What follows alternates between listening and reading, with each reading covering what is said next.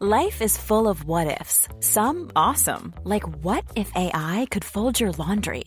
And some, well, less awesome, like what if you have unexpected medical costs? United Healthcare can help get you covered with Health Protector Guard fixed indemnity insurance plans. They supplement your primary plan to help you manage out of pocket costs. No deductibles, no enrollment periods, and especially no more what ifs. Visit uh1.com to find the Health Protector Guard plan for you.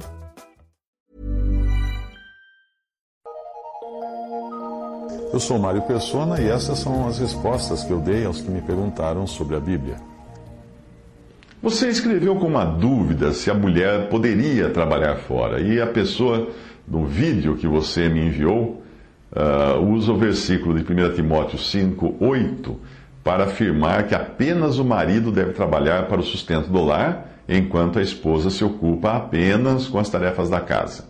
A passagem diz o seguinte: a passagem que ele usa. Se alguém não tem cuidado dos seus, e principalmente dos de sua fé, de sua, de sua família, negou a fé e é pior do que infiel. O versículo aplicado assim, do jeito que ele aplicou, fica fora de contexto. A passagem de 1 Timóteo está falando de viúvas e de familiares dessas viúvas que não cuidavam de suprir as suas necessidades. O assunto ali não é se quem deve trabalhar para ganhar sustento é o homem ou a mulher.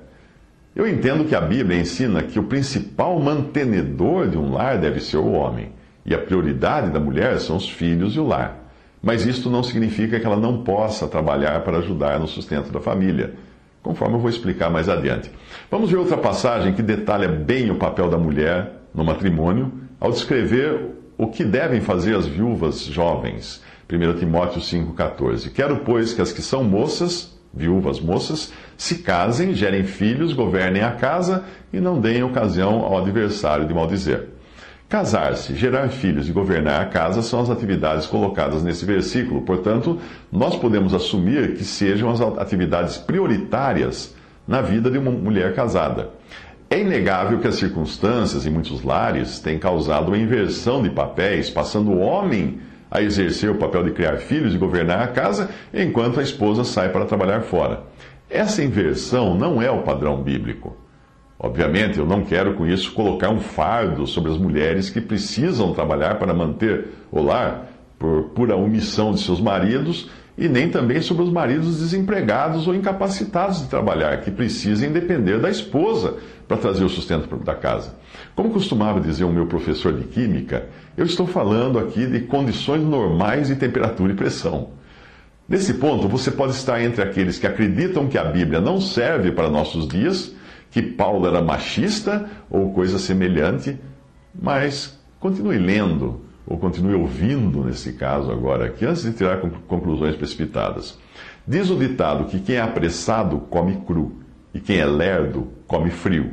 Então, vamos ser ponderados, ok? Existem duas fases distintas na vida de uma pessoa quando os filhos estão em casa e depois que crescem e tomam cada, tomam cada um seu rumo. Os filhos são a prioridade da esposa, sua principal carreira.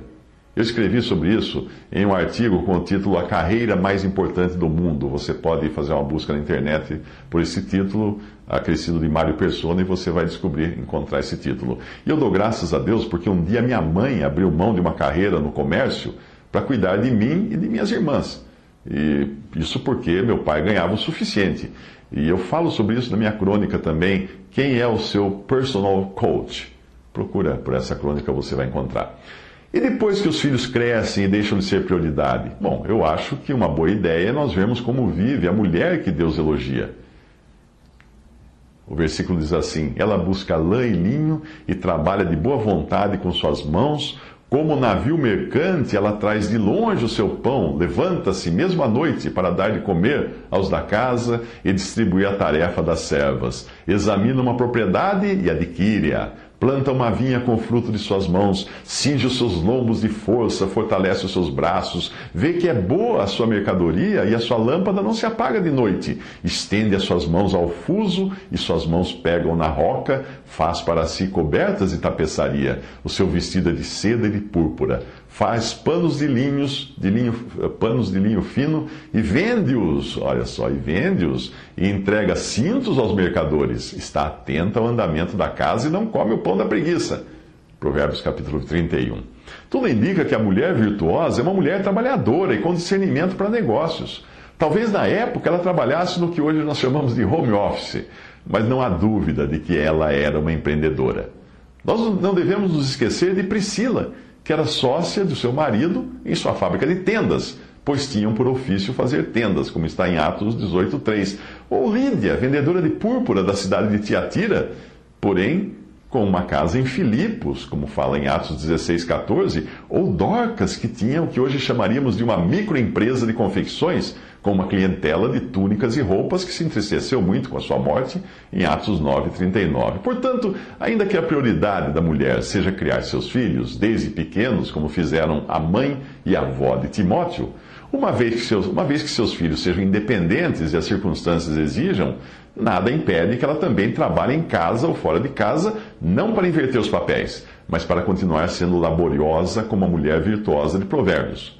Ela não só vendia o que produzia, como ajudava no orçamento do lar, economizando por não precisar comprar outros produtos.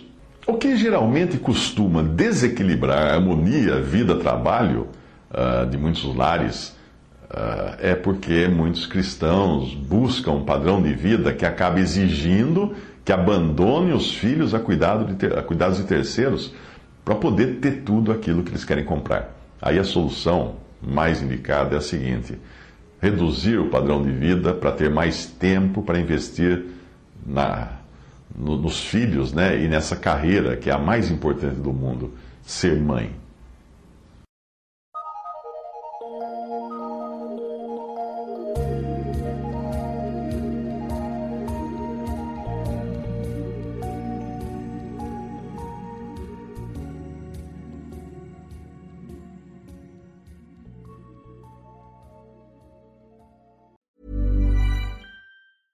Mom deserves the best, and there's no better place to shop for Mother's Day than Whole Foods Market. They're your destination for unbeatable savings, from premium gifts to show-stopping flowers and irresistible desserts. Start by saving 33% with Prime on all body care and candles. Then get a 15-stem bunch of tulips for just $9.99 each with Prime. Round out Mom's menu with festive rosé, irresistible berry chantilly cake, and more special treats. Come celebrate Mother's Day at Whole Foods Market.